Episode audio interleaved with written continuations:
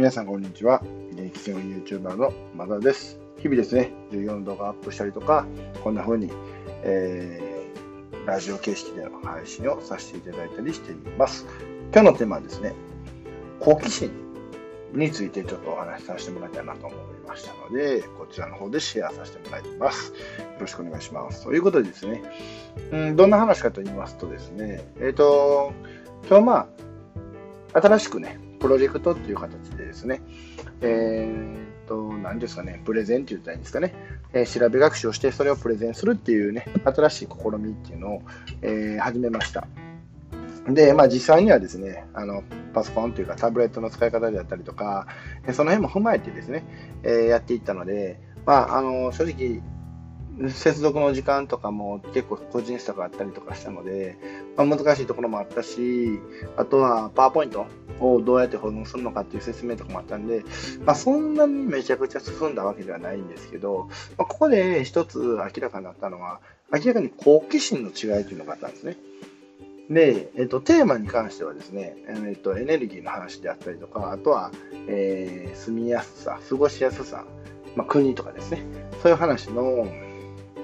テーマでやるんですけど、要は結構テーマとしてはすごい幅が広くて、えー、と制限がそんなにないんですよね。けど、まあ、しっかりと調べて、どんな風なエネルギーがどういう風な仕組みになってるのかとか、どういう風に、えーメリット、デメリットがあるのかとか、もちろんそこにお金の関係の話が出てきたりとかね、そういう風になると、もっと現実的に乗るよということはちらっとね、言ってるんですけど、じゃあそれをどうすればいいんかっていうところを今からね、時間かけて調べていったりとか、それを資料にまとめていったりとかっていうのをするんですけど、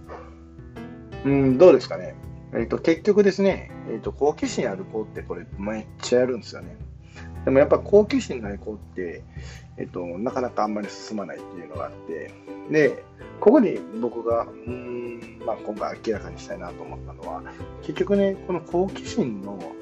うん、高い、低いによって、結構なチャンスを失ってるよねっていう話なんですよね。っていうのは、例えば、うん、僕、まあ、エネルギーの話で言うと、僕、太陽光発電のね、えーことについて、僕自身は調べようと思ってて、今ちょっと調べてて、でもまあ、あまりね、自分で裏でやっても嫌やなと思ったんで、基本的には生徒と一緒の時間、えー生徒が授業してる間に僕が調べれる範囲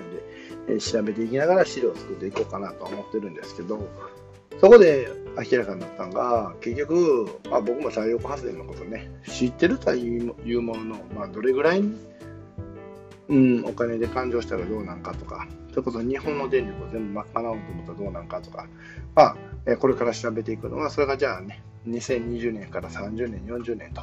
えー時代時代が変わるごとに、科学技術が上がるごとに、どうなるのかなっていうのも踏まえ踏まえて、やっていこうかなと思ってるんですけど、どうですかね。結局、だ好奇心があると、そこまで調べようと思うんですよね。うん、だから要は自分の現実に落とし込みながら、今ある知識っていうのを調べていき、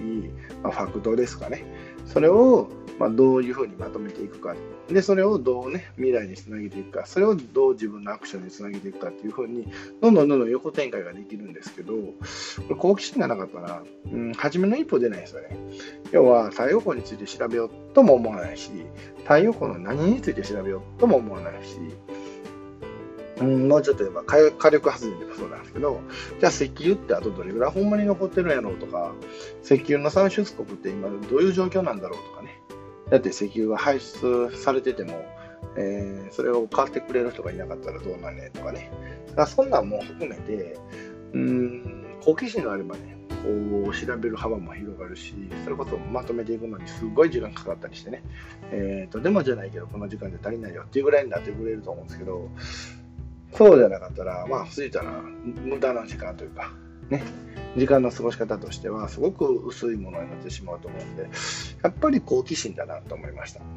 だからこの好奇心があれば、どんなことでもこう成長機会にできたりとか、もちろんその成長の速度をね、もう、えーすごく高めることができる。要はなんか成長の角度っていうんですかね。成長の角度がすごい高い状態になるんですけど、これが、うーん、積極的じゃないというか、好奇心がちょっとね、えー弱いと、すごくね、その成長の、うん、曲線というのが、うん、低くなっちゃうなっていうのはすごく感じました。で、僕自身はですね、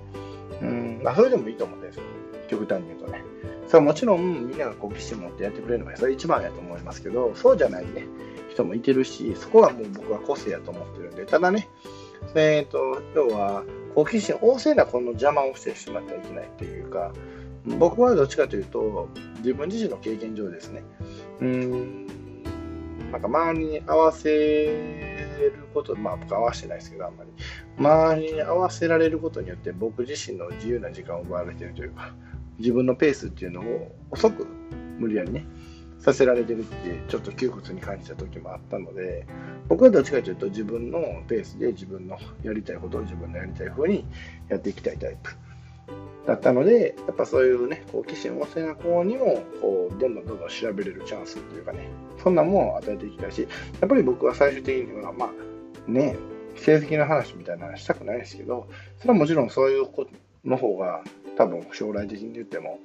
えーと、これからのね政治的な話ででも明らかに伸び盛り伸びしろ伸びしろがあると思うんでねそれもまた、うん、評価できるような、うん、取り組みというかプロジェクトにしていきたいなっていうふうに思いました。はい、ということですね。要は好奇心というのが、うん、成長を加速させるなんやろね。ガソリンじゃないですかね。ドーピング、うん、ドーピングでもないですけどね。ガソリン燃料かな。やっぱ燃料になるんかなっていうふうに感じたので今日はこちらでシェアさせていただきたいなと思います。ということで、えっ、ー、と、これで終わりたいなと思いますので、最後までご清聴ありがとうございました。これからもよろしくお願いします。では、またね。